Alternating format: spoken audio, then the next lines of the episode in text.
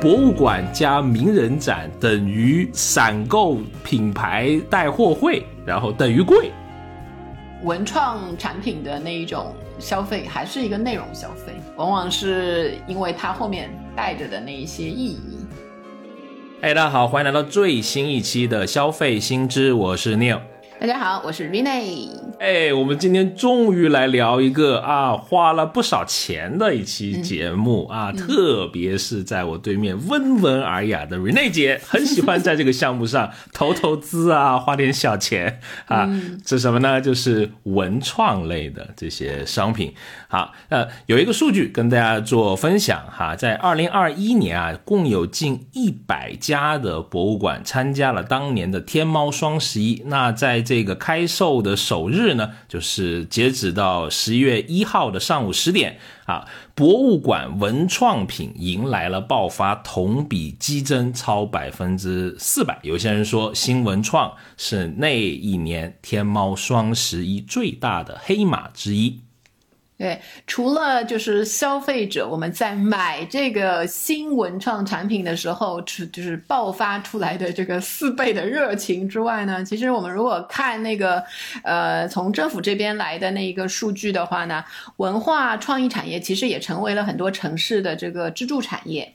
就比如说拿我现在生活的这个上海来说，在二零二一年上半年，上海文创产业的总支出也有大幅的增长，总支出呢到。了一万零六百六十三亿元，比去年增长是百分之二十五点一，所以整个在这个疫情的后，疫情的发生之后呢，整个嗯呈现了一种回暖向好、稳中有进的发展态势。哎，是。所以呢，从刚才的这两个这个新闻啊里面的数据，我们都可以看出来，像不管是文化创意的产业也好，还是博物馆文创的产品也好，同样都是指向的是一个文创产品的一个消费行为。那什么是文创产品呢？大概我们看这个定义的话呢？都会把它，嗯，就是扩写成一个文化创意的产品。它指的是依靠创意人的智慧、技能和天赋，借助现代科技的手段，对文化资源啊、文化产品啊进行创造和提升，然后通过知识产权的开发和运用，产生出高附加值的产产品来。嗯，是。如果这个说成大白话呢，就是把文化这个概念，把它投射到一个实物里面去，然后就进行一个销售，对吧？买这个东西你是有附加值的，不但是买了一支笔，你感觉还拥有了一点文化的这种创意在里面。这个比喻都跟你非常适合，对吧？拥有了很多笔的米友老师。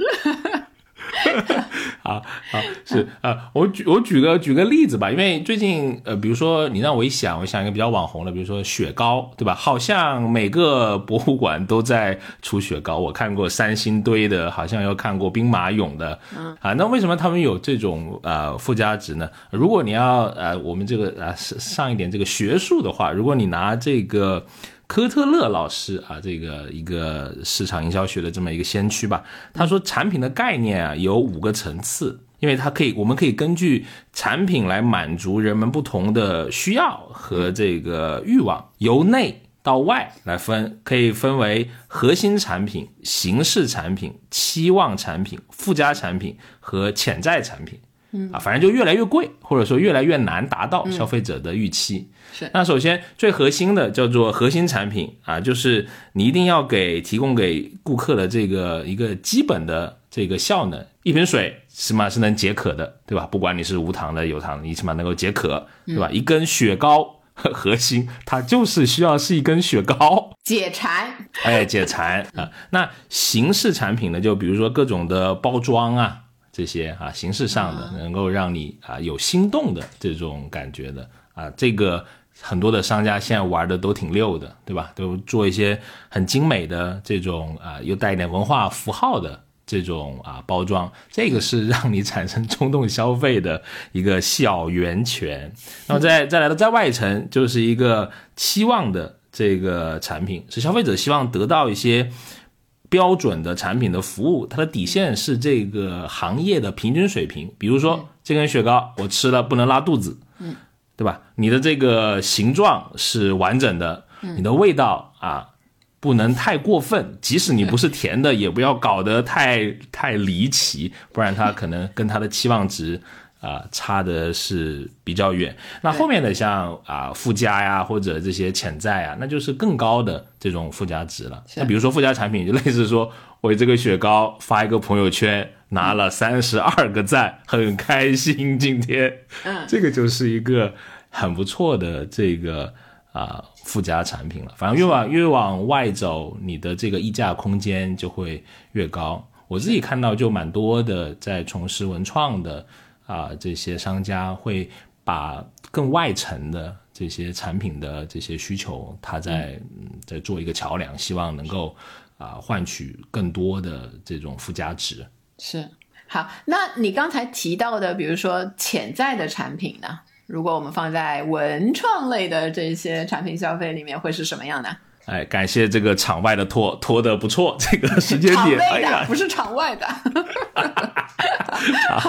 海内皆知己，没关系啊，是什么呢？就是因为因为产品它是可能存在我们所谓的这个演变的趋势还有前景的，哎，这个可能讲起来你没有概念。我举个例子啊，比如说有一天雪糕被 NFT 化了，对吧？啊，对，你在那里面元宇宙里拥有一只雪糕，可能要四百万，那个。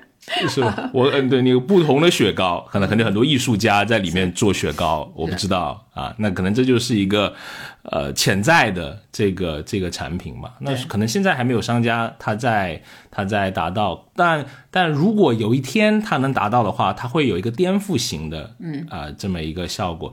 再比如说已经发生过的，比如说以前可能我们在十几二十年前，诺基亚手机一统江湖，但是。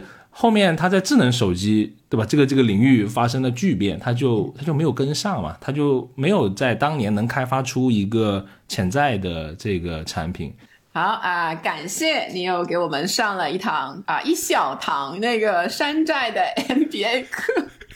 好，当然，呃，回到我们原来的这一个话题，对吗？就文创产品的这个消费，就实际上啊，扪心自问，你你喜欢文创类的产品吗？我蛮喜欢的，但是我在这个方面消费有点抠。我在这，我我这个平心而论啊，我在这方面没有你大方。我蛮喜欢逛的，因为我喜欢逛文具店啊，这些这种创意产业的嘛，因为本身也蛮喜欢设计啊、艺术啊这些。对，嗯，你呢？你的热爱，所以说已经那个立下了一个 flag 了嘛，就是一个文创类产品的就是志愿者，就是花钱的志愿者，而且这个志愿者属于韭菜级别的，就是随便割那个，就是的确从我那个经济独立以来，就是真的是还蛮愿意花这一笔钱的。不过我现在回头去想一下，其实我喜欢这个产品可能也有十几年了，这一类型的产品。OK，但是。嗯，你如果今天啊到我家里去看一圈的话，比如说第一代、第二代，就前几年买的东西留下来的还真的不多哎。一方面就是这种东西很容易退流行，你的热情没了，可能就消耗掉了；还有就是它们的质量不是太好，就很多文具类啊，或者一些摆设啊，你搬两次家呀，或者是用用就就真的坏了。就是这是我的一个一个感觉，所以我爱它，爱这个文创类的产品，但是消费起来现在就也也也觉得变得比较谨慎一些了。是，哎呀，千金难买心头 好，要滋养自己。好好好好，哎哎，那你印象里面最深刻的、最炙热的、最热烈的一次消费买这个文创是什么？还有印象吗？呃，应该就是好多年前第一次去台北的成品。就那个时候好像还挺少的成品，就是买了快两千块人民币的，就是文具类的那一些东西，重的要死，我半个箱子都是。对，那个那就像你知道老鼠掉在米缸里的 那一种感觉，就是现在大家玩的那个手账啊、什么胶带啊那些东西，当年就是真的刚出来的时候特别吸引人，蛮流行有点贵，对。然后还在那个，嗯，比如说香港有一个叫设计廊，它是 Design Gallery，就是本地的一些文创类的设计。我买过一些家居类的产品，就是也是需要扛回来的。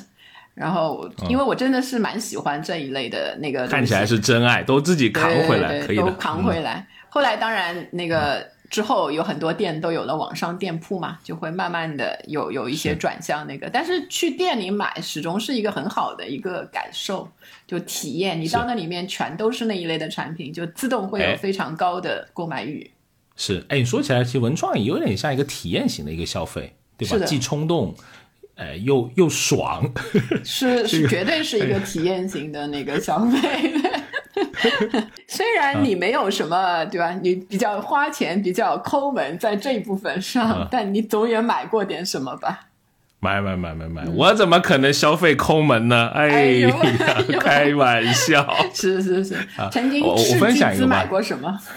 又是笔的故事啊！好过，我 我跟。家人去带小孩去北京玩，第一次带他去故宫，然后里面买了一个那个呃金榜题名状元笔啊，这个这个意味很好啊啊，它是怎么样子呢？有点像我们抽签的那个桶一样啊，里面有好几支，九支吗？还六支？我忘了，上面会写。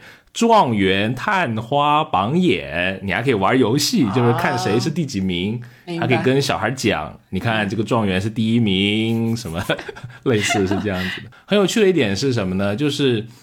呃，因为我最近我书桌上那个盒子还留着，但是状元的笔都不见了，只剩下榜眼和探花。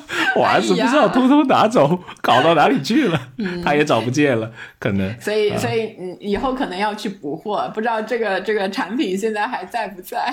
就终于出现了一个复购的人群，就是你。是，嗯。啊，那但是我们如果说按照这个大数据来讲，我可以给大家分享一个，就谁在买文创类的产品。天猫有一个有一个数据，那大部分目前他看到的在天猫上买的文创产品的消费者多为零零九五九零后，哈，那这部分的人群是呃占更大多数的，而且他买的东西的价格也比较高，而且。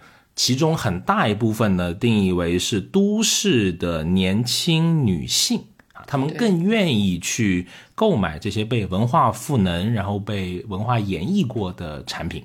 是，就我俩比较一下，你就能明显感觉出来，我们年轻女性对吧？对 对，这一部分的消费的出力都是实实在在的，就不像你这么多年只买了一个状元笔，然后还把状元丢了。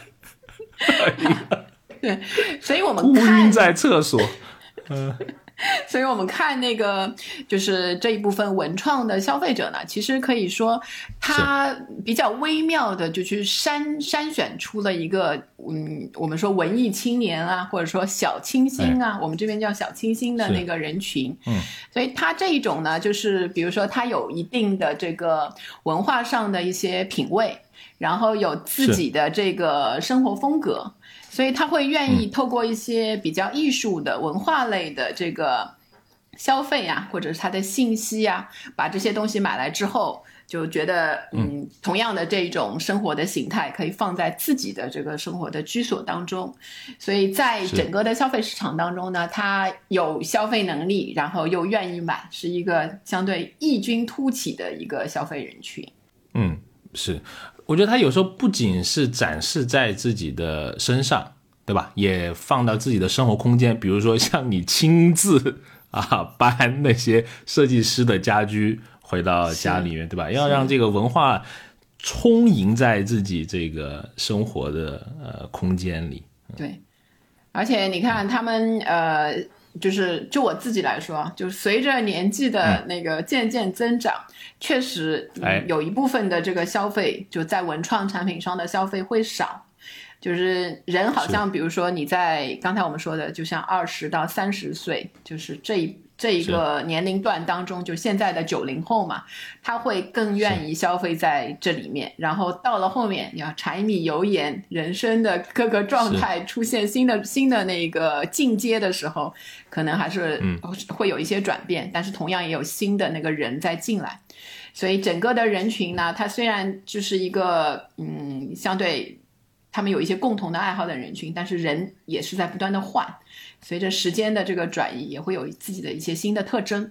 嗯，是，而且我们现在我们国家对文化创意产业是有这个政策的支持，对吧？这个反正有它有这方面的倾斜呢，特别是这个呃，这个我们说这个疫情后的这个常态期，对吧？为了带动国内的这个旅游相关的啊、这个这个行业哈，就是活化一些传统文化的一些资源，增加这种呃内需的消费动力，国家还是做了蛮多的动作。对，所以我我我现在看到的就是，比如说啊，嗯，因为大家的旅游都变成在国内游了，或者近哎近近处的一些一些游，所以我自己也是有最近两年有机会，就是把我自己居住的这个城市好好的、嗯终于有机会看了一下，然后发现了很多就是这种文创园区，其实还挺有意思的。哎就他们往往是一些旧的厂房，就像在上海的松江有一个叫、有一个粮仓改的，就云间云、啊。云间粮仓吧，就类似这样的一个地嗯方，它也是比较大，然后后又可以做一些那个餐饮类啊、活动类啊，然后里面还有一些本地的一些东西。因为它在上海的松江，其实是一个历史比较悠久的松江府嘛，就比上海的历史更长的一个一个地方，所以他把一些那个历史文化相关的东西也放在这里面。其实游一游还挺有意思的，就包括以前去看那个台北的那个华山创意园区啊，或者济州湾啊那些，他把他们各自有一些主题。就我看到在嗯那那个你的你的那个广西桂林桂林是吧？好像是在桂林有一个糖厂，糖厂改的一个啊酒店，是阳朔，阳朔那里有一个挺贵的酒店。对，是的，哎，我在上海的那个宝山区吧，我还去玩过一个，好像是玻璃的那个博物馆，它本身是一嗯个好像是做那个啤酒瓶的，呃，一个一个一个厂，我知道后面它就改。改造成一个挺有创意的，我跟我儿子还去还去吹了一个玻璃出来，还蛮好玩，吹了一个小鸟还是是。什么，这个体验还是挺好的。嗯，还有你还有其他的去过的那个吗？就是文化传嗯。统类被火化的、如如果呃比较知名就七九八嘛，对吧？北京啊，的，对，大家都知道的。是我我我们还之前还还在那里办过活动，就是有一个很印象深刻，那个场地没有空调，在夏天太可怕了，真的是现在应该有了，我相信。是，毕竟是五十年前嘛，是吧？这个你这个不要这样子、当然啊。了，如果如果如果是在附近的话，是我这两年我去过那个。呃，好像叫航养啊，就是现在是叫做那个武林之星啊、博览中心啊，也是一个老老旧的一个厂房。对对对，嗯。办活动的好像是淘宝是哎有一些很多活动。动在里面，那个对对对对，我去参加过，哎，是我参加过一个叫 ADM 的一个设计展，呃里面不只有各种各样的文创了，它还有一些新奇的这种小体验，也也还蛮好玩的。是是是。嗯其实这两年我发现啊，就是就是疫情稍微缓解的时候，就线下活动可以开始的时候，呃，哎是到上海啊、杭州啊附近的一些城市，有一些那个市集，各种的文创类的市集还挺多，很多人会拿东西到这个市集上来卖，有些品牌也会在那个市集上做推广。所以这个也是文创类的这个产品，可能就是购买的一个消费的一个渠道。然后我还发现有一个很有意思，就是如果这个地方这个活动叫那个市集，就感觉很高级，文创类的；如果叫某某嗯集市，就感觉就是一个你知道菜场类的 那一个活动。偏见所以一定要叫，记住一定要叫市集。没有啊，叫创意集市，我觉得挺好的呀，没什么，可以可以可以不同意。啊！你有去过那个集市吗？你看你马上改了，我去过市集，买菜的时候，我我我去过一个了。嗯我分享一个吧，在他好像疫情前去的，印象里面啊，但也是最近的这这这两两三年，我去一个叫做名字很有意思，它是一个谐谐音的那种，就感觉伍德吃托克啊，就是好像是一个呃吃的伍德吃托克，它是一个。市集的这个品牌吧，然后在蛮多城市有做一些这种创意的设计，不仅有好吃的好喝的，也有蛮多的这种设计师的一些文创的产品啦，有人给你画画啦，什么这些，就是蛮好玩的。而且我感觉蛮多人就穿的特别潮，对，同样也是一个展示自我的一个一个地方，哎就是在消费之余、消费看东西这之余的话，对吧？好像也是一个社交场所，我感觉这还挺有意思的。其实我觉得以我们两个的年龄所限，对吧？年龄毕竟 阻挡了很多去去那个市集的那个道路。如果大家有什么好玩的 年轻人的这个市集，也可以跟我们分享一下。我只能早上去集市啊，左手一只鸡，右手一只鸭。就晚上去那个美食集市，再吃一只鸡。好，好，就是大的，我们说这个文化，嗯，文创类的产品的这个意义啊，一个就刚才说的这个文化的传统，还有一个呢，就是它会成为一个文化符号。你会发现现在越来越多的是由哎国家。地方扶持的的。这一类的这个文化创意的产业，实际上从那个嗯，我们国家是从其实从比较早就开始对这一方面有一些扶持的政策啊。就最近的话，就比如说文化和旅游部，还有国家的发改委、财政部都有推动公共文化服务高质量发展的这一些政策措施。然后比如说鼓励有条件的公共图书馆、文化馆提炼开发出文化的 IP，加强文化产品体系的建设这一项。所以在政策的支持下面呢，你会发现越来越多一些原来啊比较严肃的，就是公公共的那一些单位，像图书馆啊、文化中心啊这一些地方，也开始做这些文文创类产品的这一些开发了。我自己比较有有有那个印象的就是红色文创，就是在上海就新天地那边有那个中共一大哦，一大会址。对，哎那边是现在很多人嗯应该去过啊，就大家会觉得是一个严肃的地方。其实那边呢，现在有一个这个一大的一大文创，就在那个附近。嗯如果大家有兴趣去新天地或者去那个一大会址，也顺便去看一下。它一反我们原来觉得就是比较严肃的那一种政治类类型嗯的这种印象。就里面其实有很多什么呃徽章啊、丝巾扣啊、水杯啊、笔记本啊，甚至还有雪糕，然后一大的那里面的冷饮有雪糕，对对对，而且不贵，就 是就是哦七块，好像冷饮都是七块钱，我记得。就是你你去可以试一下，它有它自己的呃，虽然是呃就是是一大相关的那一些纪念品嘛，它全部用红色的。其实嗯，如果你自己一个是有兴趣去了解这一段历史，去看一下这个的话，另外光从产品设计的角度，它其实也是很有意思的。然后像它有一些那个文化衫上面写印那个新青年啊，类似这样风格的，啊就是你会觉得是一个对又有 对有有点酷的那个感觉的。就是红色文创，其实我感觉啊是一个与时俱进的东西，倒是也是出乎原来我们觉得它的一些刻板印象。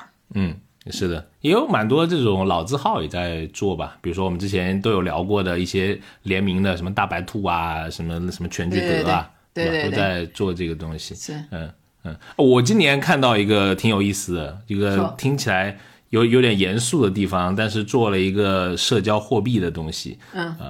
上海精神卫生中心应该是这个名，应该是这个名字吧？它对对对出了一个月饼啊，对哦，那家伙，宛平啊南路六百号，我知道。哎呦，你为什么这么熟悉 本地本地的那个、那个文创产品吗，你可以了解一下。？OK，那个出圈儿的，其实就是去年，就是二一年嘛，二一年的那个时候春，呃就是中秋的那个前后的嘛。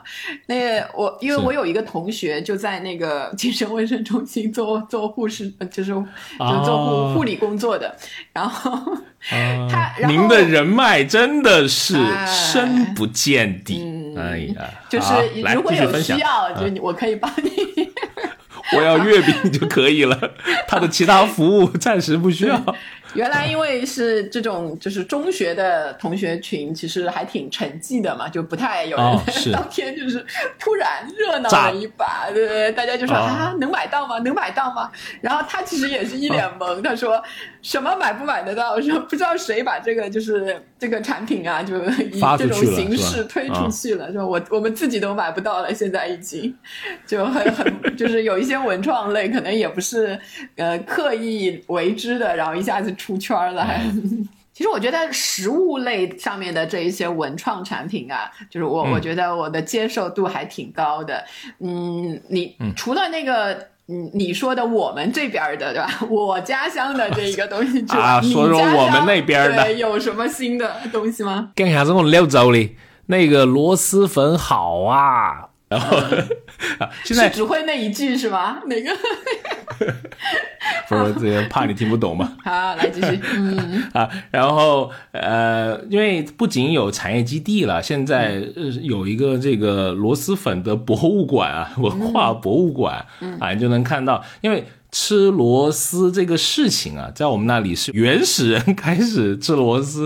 因为我小时候去我们那有个叫白莲洞，就那里有原始人，就发现有煮螺丝的这种、哦 这种痕迹。我还没去过啊，我是看朋友圈，我那些以前同学发，就是可以，好像可以 DIY 做螺螺蛳粉了。然后它有一个很网红的，它有它有一面墙，就为了展，因为我们是一个工业城市嘛，为了展示我们工业这个商业之美，有一面。那个包装盒的墙就很多品牌的螺蛳粉的盒子 啊，垒在一一面墙，它是一个打卡圣地啊。然后它文创的产品，我觉得稍微弱了一些。我老实说，我希望那个家乡可以出更多有意思的，就有看到有些扇子啦，什么这些，还有一些就是螺蛳粉的这种小手办啊，什么酸笋的小模型啊，呃，啊这些食物的这些小模型东西吧，对对对，也有点意思，不过是可以加强，尤其是这两年我们那个文创类的产品，就是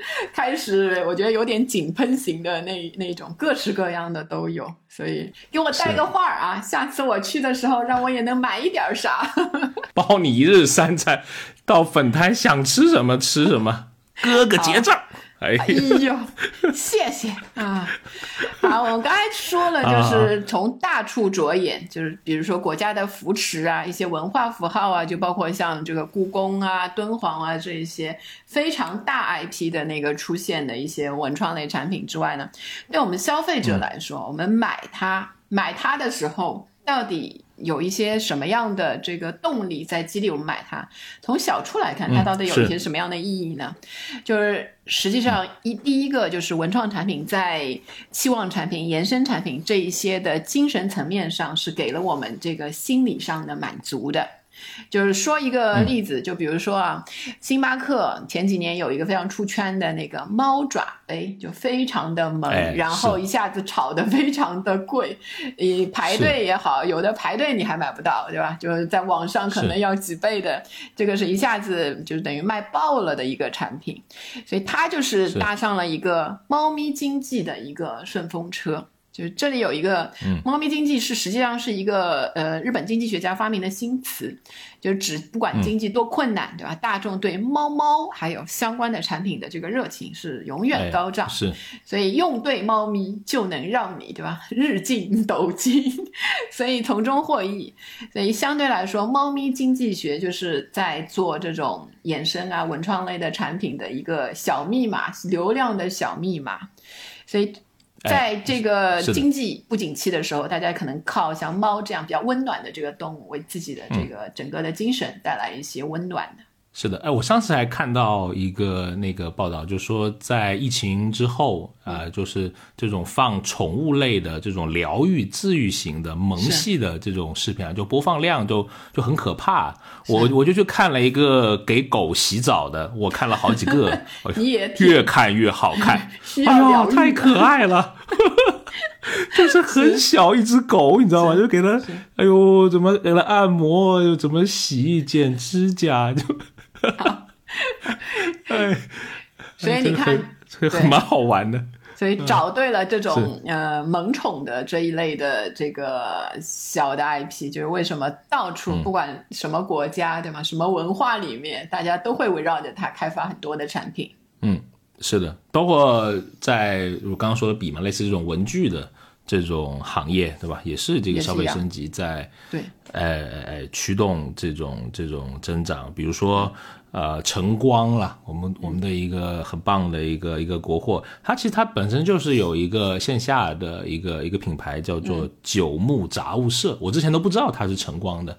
对吧？啊，你不知道啊？然后我知道，我我我之前不 知道，因为里面的之前之之前不知道。是，哎，对，里面蛮多晨光的产品，对晨光的产品很多，嗯，是。现在我发现，就是凡是去那个，嗯，比如说这段时间新开的那个商场啊，这个九牧都会在里面有店，所以它现在应该，嗯，还是扩张的比较厉害。嗯，是我这有个数据是，它在截止是二零二零年的 Q 三，它这个九牧杂物社一共有三百三十四家的线下门店啊，其中呢直营是多一些，有二百一十一家，加盟的也有一百二十三家。我在好几个新开的潮一点的商场，我都有发现这个啊他们的踪影。嗯。然后除了刚才呃我们说的这个心理上的满足之外呢，实际上还有一个那个意义就在于这个它适应了消费升级的这个需求。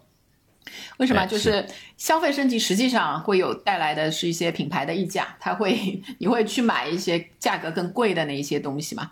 所以这一方面呢，文创类的这个意义加进去之后，就可以帮助一些品牌提高货品的附加值。举一个例子啊，就像那个天堂伞，应该也是杭州就浙江这边的一个品牌，很有名。但是它其实不贵，你比如说普通的那个天堂伞大概是三四十块钱，可以用很久。因为我家有一个十几年前它还在用，就不坏，你知道。但它和那个大英博物馆曾经合作出过一个伞，就是大概是不到两百一百多的那个价钱，溢价就达到了百分之三百零四，所以。这一部分，嗯，但还是有很多人会去愿意买，因为可有了这个，呃，就是大英博物馆，然后做一个伞的话，你买的时候，哎，撑着这把伞，又有文化的那种，啊，你就跟你买笔一样，感觉买到了，撑到了一些文化的文化灌顶的感觉。好，本来就有文化，两个东西相得益彰，互相呼应。啊，可以，可以，可以。好，我今天拍你马屁的 quota 已经已经满了，再高一点，再高一点。所以你看，这一些在设计上做出了调整之后，价格比如说可以高几百元，甚至几千元，哎，就对对那个品牌来说是一个非常好的。如果你能在这个消费升级的场景下面说服消费者去。去付出这一些钱的话，然后还有一个例子，就走出我们那个国内去看国际全球的话，就两个大的那个文创的对吧巨头，一个是哈利波特对吧，一家完完整整的文创产品公司，全年无休的出周边搞钱，他们要告你了，我就没见过没有哈利波特的那个产品。联名不了的东西是吧？是 是是。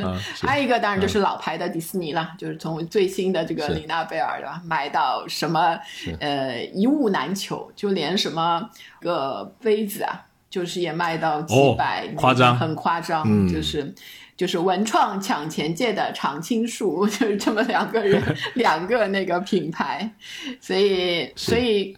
就是能让消费者愿意花这一笔钱，其实也是蛮厉害的。文创类的这一些创意。哎，你讲到哈利波特啊，我给我儿子买过一根那个魔杖，那个魔杖是可以编程的，重点是这个，就编程就是它的针。就是它真的能够，你可以写一些代码，然后驱动一些 sensor，然后 真的变魔法。但就两个灯是吗？零一零一零零一，就是亮是不亮，亮不亮？没有，到现在还没变出来，就是还没学到那个那个地方。确认一下电量够就可以。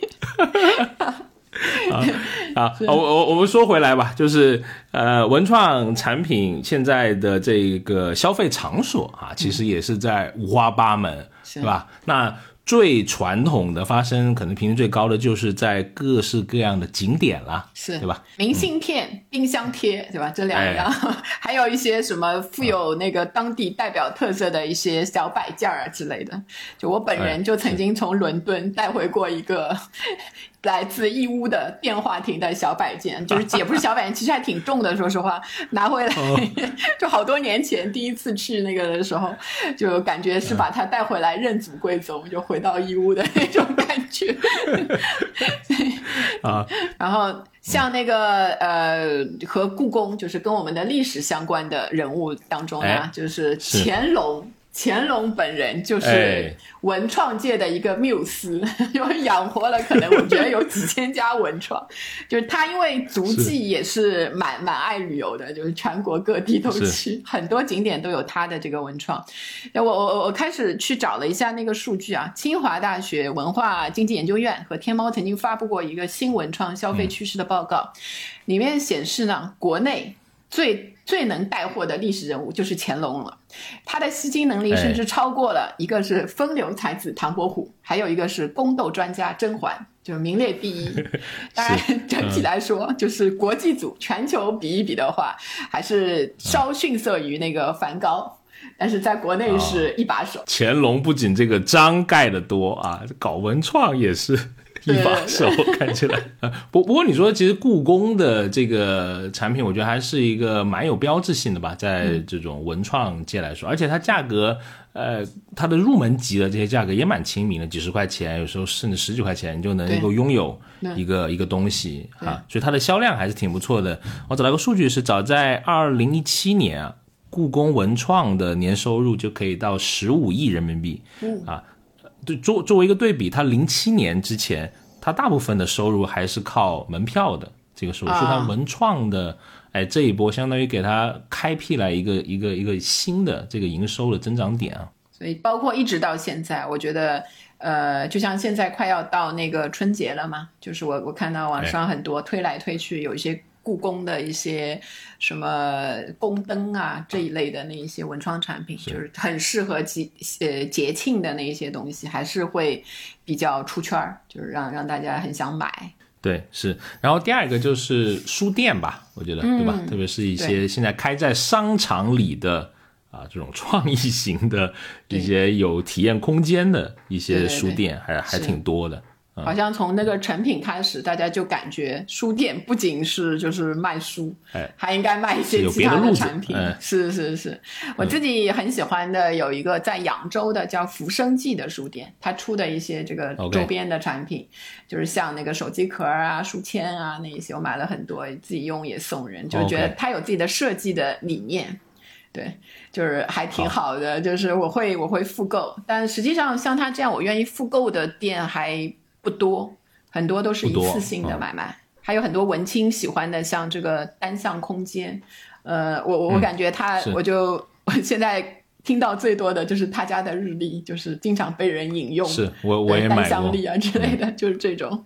是对。还有你在商场会经常看到了这个延吉柚啦，对吧？我我经常读成延柚吉啊，后面我我想了一下，应该是一个设计的设字，对，啊、没关系，这是通假字啊。柚 可能他们也注册了，两个都注册了，啊，对吧？还有最近其实在国内开店，陆续有在开店的，包括在杭州和上海都有开鸟屋书店嘛，嗯，对吧？鸟屋的包包很不错，各种我的那支笔就是在鸟屋买的，哦，懂了嗯，，也不便宜。嗯是都不去买书，你看都是买它的其他产品。其实成品里面有蛮多东西还还可以了，但虽然有些贵啊，但是可能你在一百左右啊，你就能买一些本子啊，买一些笔啊，这些还是能够我们够得到的这些消费。不过，但是好像他在这两年。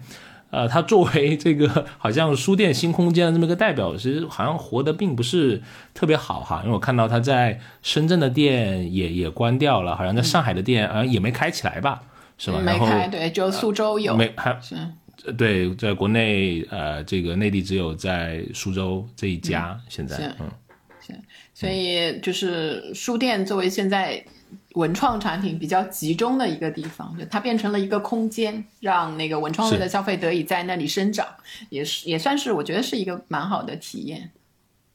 是像在杭州的那个单向空间，就它里面还有一个小剧场啊，哦，就做一些对素人的戏剧，也还也还挺有意思的。对对对对哎，我觉得是可以在一个是疫情的这个影响下面，仍然可以聚集一些这个人气。除了我们刚刚说书店啊、景点啊，就是我们大头这个文创类的另外一个大头，就在这个博物馆里面。就我们现在看到的啊，哎是天猫的时候有一百多家，但实际上放在全国的话，因为有政策的扶持鼓励，这一些方面在一起做一个助推力的情况下面呢，非常多的这个博物馆、博物院在做这种文创类产品的这个尝试。其中我自己特别有印象的，就是二零一七年的时候，上博有一个大英博物馆，它的一个展览——大英博物馆百物展。那个时候呢，它大概开发了有一百八十种文创产品。然后反正吃的用的好像什么都有，就是那个三个都有啊，是是，呃，有的还要就是一物难求，有的还被 你知道一样的，就是在闲鱼上是不是黄牛介入了？对对对对，就是敏锐的那个那些人 介入了，所以在三个月的展览期间，它的销售收入是高达一千七百万元。其实是对博物馆来说是一个很好的一个可以借鉴的一个经验，然后呃，但相对来说，我我是感觉可能作为一个博物馆，它有一些自己的这个姿态在，所以有时候呢，它的这种探索文创方面的探索会比较谨慎。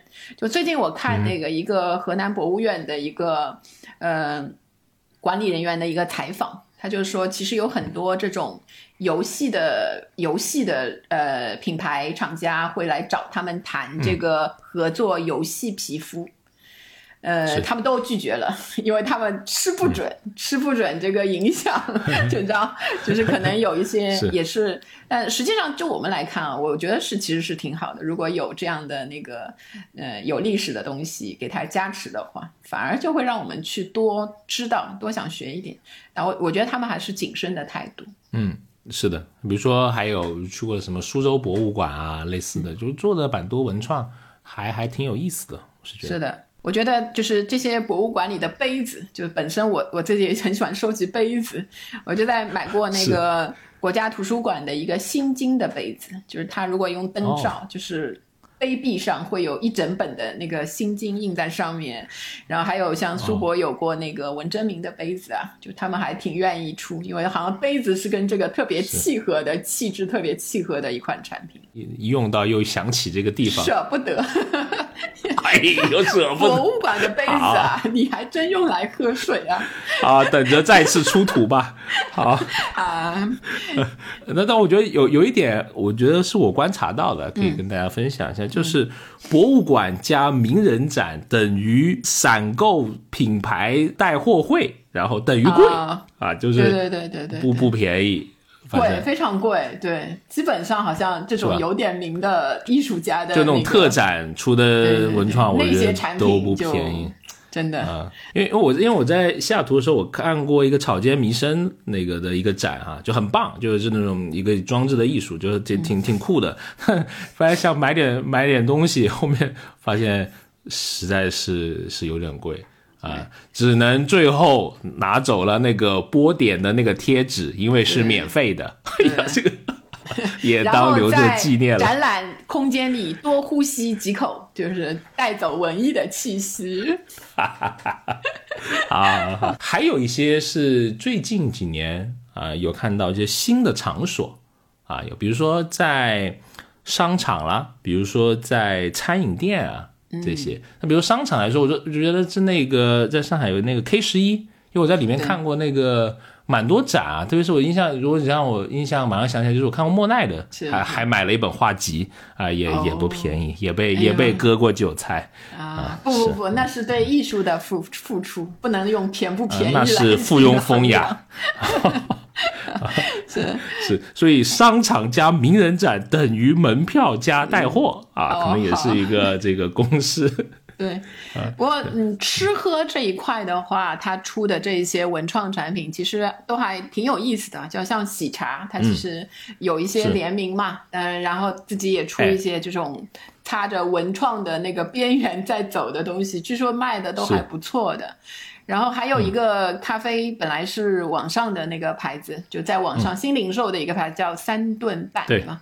它其实在上海最近开了一个那个新的线下的一个咖啡店，里面据说，嗯，就是我我我我也没有去过，因为我那个不喝咖啡，我也没有去过，对。啊，在小红书刷到过啊，有有些什么呢？我其实挺好奇的，就是他好像除了卖咖啡，还卖一些别的东西。就有一些它的杯子吧，对，也卖杯子，啊，好像是保温杯，然后也有那个那个呃马克杯吧。我觉得它应该，呃，因为我听过他那个投资人的一个一个播客，我觉得呃，可能有时候并不是单卖咖啡本身，而是一个人与人之间的链接，就你在提供给你一个空间，能让你跟这个品牌产生更深刻的这种这种链接。对对对，啊是啊，连接好好是普通话六十五分，不重要，那表达清楚意思对了就可以了。对对对对对。然后在餐厅上，其实我我在那个上海，就是国内的那个餐厅上，嗯，没有看过特别有印象的那个文创产品。哎，以前在旅游的时候去曼谷的时候，就去过几次曼谷，都会去一家叫蓝象的那个那个餐厅吃饭，然后我就特别喜欢里面的，就比如说。杯呃碗筷啊，还有他出一些类似帆布包啊这样一些东西，就因为喜欢这家餐厅的那个食物，然后导致会 消费了一些，比如说碗碟呀、菜谱啊，还有他的那个课程做菜的课程。就这些也算是他在主营的业务之外，就是通过创意创新出来卖的一些东西。其实这个如果在国内有的话，我觉得还是蛮有意思。比如说外婆家呀，这些连锁的呀什么的，可以考虑一下啊。外婆家有文创吗？我不知道哎。没有哎，就是我说他们可以考虑一下，就是可能是我们还没触及到。如果有听众朋友知道的话，可以那个给我们一些评论哈。是。对，呃，在线上的。这种文创店开始多起来，对吧？就是疫情，尤其是疫情来了之后，我们不能想去哪儿就去哪儿了，对吧？尤其博物馆啊那一些的话，可能就刷能刷的博物馆就比较有限。但是在线上，你几乎可以买到所有的那个有有那个线上店的那个博物馆的产品。然后我看到有一个数据，就是天猫调研的一个数据啊，消费者通过电商平台购买文创产品的增长率这几年其实是非常高，到二零一八年底的时候呢，已经达到了百分之四十九点五，在定价上有百分超过百分之五十一的消费者会愿意为博物馆的文化附加值买单，所以。博物馆的文创实际上是一个非常有潜力的，就大家已经有有过半的人，就大部分人其实有认可的这一部分的那个消费升级的一家。是，可能还是别太着急，就是不要还是割韭菜这种心理，还是还是要不得。是，是因为因为因为线上虽然说创创造了这个呃复购的这个这个条件嘛，但是真正达到复购这个目的，还有可能不少的路要走吧。是是。然后我们回过去看最近几年，尤其是因为疫情的影响啊，对文创造成的这一些文创类的产品，对吧？生产啊、消费啊，产生的一些影响和它主要特点到底有哪一些呢？就是第一个，我觉得是我们能看到的那一些产品啊。更快的能看到了，你有一个什么现象出来，啪，人家就一下子就想出来给你搞一个产品出来了。一个是因为啊，抖音啊、快手啊这一类的小红书啊这一类的平台的助力，就是这些流量平台的加入，很多人知道一些文创的产品，去打卡买、打卡看，都是。从那个呃书上看来的，是我看很多，对，都都是现在都不说小红书了，就从书上来的，书上看的，对，不错。书中自有黄金屋，读万卷书不如买万种东西。是的，还有很多的新文创品牌，嗯，让消费者知道，就是你说的建立起这个链接，呃，一开始就是因为比如说网红的推荐。有人有一个 KOL，甚至一个 KOC，给你推荐了一下什么地方，然后什么东西很特别啊，很什么很小清新啊什么的，然后就会去跟风，然后你就会知道这个品牌。哎，现在我觉得这些主理人对产品的设计的拿捏还是还是挺挺不错的哈，就是会起码是一个好看的这个设计嘛。我觉得他们就充分的知道了这种文创类产品其实也是一个眼球经济，尤其你不能在现场去去，比如说触摸啊那些其其他的感官上的，所以造成了它在视觉设计上就是真的无所不用其极，一下子把你抓住了那种。而且也挺适合送人的，对吧？送这个东西好像挺挺有挺有面子的，对吧？是的，毕竟是一份送文化嘛，感觉 是是是。刚你说他呃，紧贴时事啊，就热点啊，我觉得挺有挺有意思。我举个例子啊，就是因为最近两年这个乐队类的综艺不是还挺火的吗？乐队夏天啊，什么这这些哈，对对对我就看到那个三星堆就出了一个一个文创的产品。三星堆不是有一个人脸的造型的吗？它就出了一个乐队的。这种感觉、啊就是是。把那个造型跟那些摇滚乐手啊又合起来，有人弹吉他，有人有人唱歌，有人打鼓，看到还蛮想买的啊。对，你说这个，我又想起我一个没有买到的一个文创产品，就是那个三星堆的姐妹堆，就是金沙金沙的那个遗址的有一个考古盲盒。我当时就是、哦呃，它刚出来是在网上看到，后来发现网上卖完了，然后我还那就是去年还亲自去了金沙去看那个遗址，结果他门口本来放了那种自动的贩卖贩卖的机，卖这种盲盒的，结果也卖完了，所以一直耿耿于怀，没有买到。是不是要拿一个像小榔头的东西把它敲一出来？哎呀，给你又不知道里面是什么，哎呀，太好了！我有一个伤心的故事跟您分享，就是啊请说。跟那个各位听友朋友啊，如果你买了欢乐一下，来来来说吧。这个东西，又是你的小孩儿把它敲的，然后呢弄得满地都是，哦。千万。千万不要拿吸尘器，特别是戴森的吸尘器去吸它，我大概可以那可就可怕了，那个一年都搞不完那个里面的东西哦嗯就这边全是灰嘛，那个你最好还是啊。拿一个簸箕啊什么就把它扫掉，就、啊就就好了。好的，你这样我还没买到，你 你就这样扫了我们敲出来是一个恐龙化石，现在我看到那个化石我就生气。好，下次如果那个我我拿到，如果我买到了，我拿到你家来敲啊。你已经有处理的经验了。我有经验，好欢迎啊啊！但但是还有一个就是可能让人想吐槽，就是设计的雷同嘛，对吧？比如我刚刚说的，那你吐槽过的那个那个雪雪糕啦，确实是是挺多的哈。对，一只雪糕插遍神州大地，对吧？不管是故宫瑞兽、灵山大佛，对吧？西湖梁祝、什么武康大楼，都是那一只雪糕。可能是因为这些雪糕销量确实是有点高吧，我觉得啊。我觉得是价钱比较合适，尤其是因为它再贵，可能就二十10块、十块、二十块，对对，那样那样的。但就是你你你在比如说小红书啊之类的看到，对吧？不管你在什么地方晒出的都是那那一个非常雷同的那个照片的时候，也会觉得下次看到的时候是不是要买？就就感觉上缺乏新鲜感，就没有诚意的一个文创产品。我我可以说一个对比，就是上海博物馆在董其昌前面有一个展览是董其昌的哎。书画展的时候呢，它也有一个吃的东西，是一个米糕。什么？他用、哦。呃米糕，就是上海就是是。在我刚才说的松江那边是产大米的，所以他是用哦。松江本地的大米做了这个糕，糯米糕那样的那样的东西。是。然后呢，用那个模子，其实上面会写、呃、放上那个悬赏那两个字。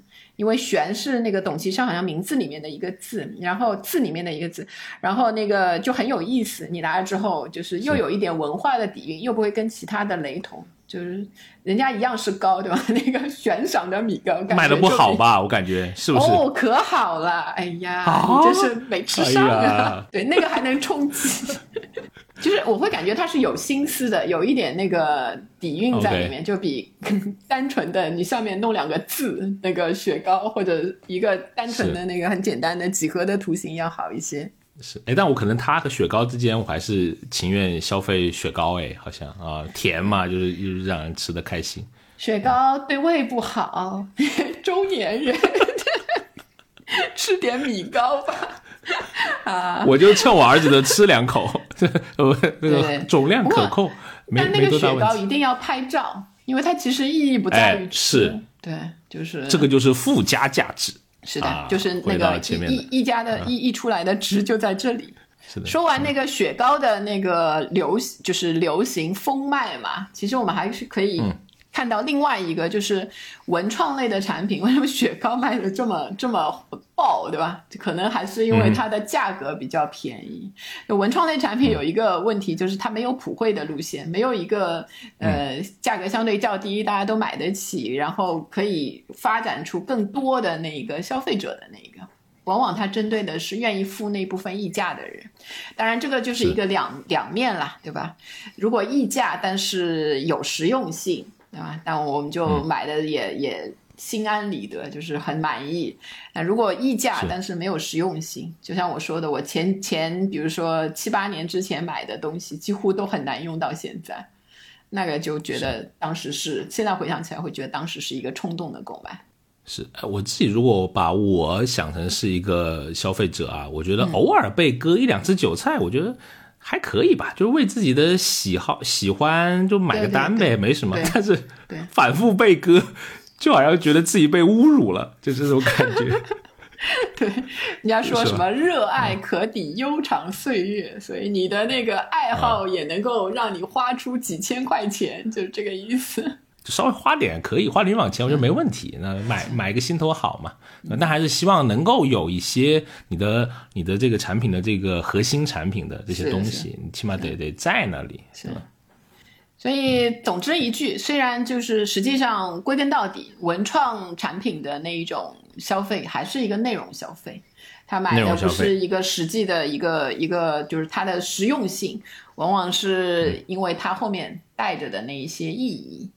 但质量还是很重要，我在此呼吁一下你们厂家，做的东西做的牢一点啊，不要光顾着那个好看，不要赚快钱。是因为那个最内核的核心产品一旦崩了之后，对吧？外面再好看，呃，消费者他有一个还是有一个蛮大的落差的，特别是送人的。是，好，我们这一期聊这个文创的消费啊，就差不多到这里啊。如果你也喜欢。跟我们这个消费相关的新数据、新趋势，非常欢迎你来关注我们的播客《消费新知》。每周五呢，我们都会放送新的一期。如果你想跟我们有更多的交流，欢迎添加我们的听友群，可以加我们听友群助理的微信“消费零零七六六六”。很期待在听友群里面能够碰到你。好，那我们就期待在下周这个时间我们再相遇。好，拜拜，拜拜。学而时习之，不亦说乎？下回见。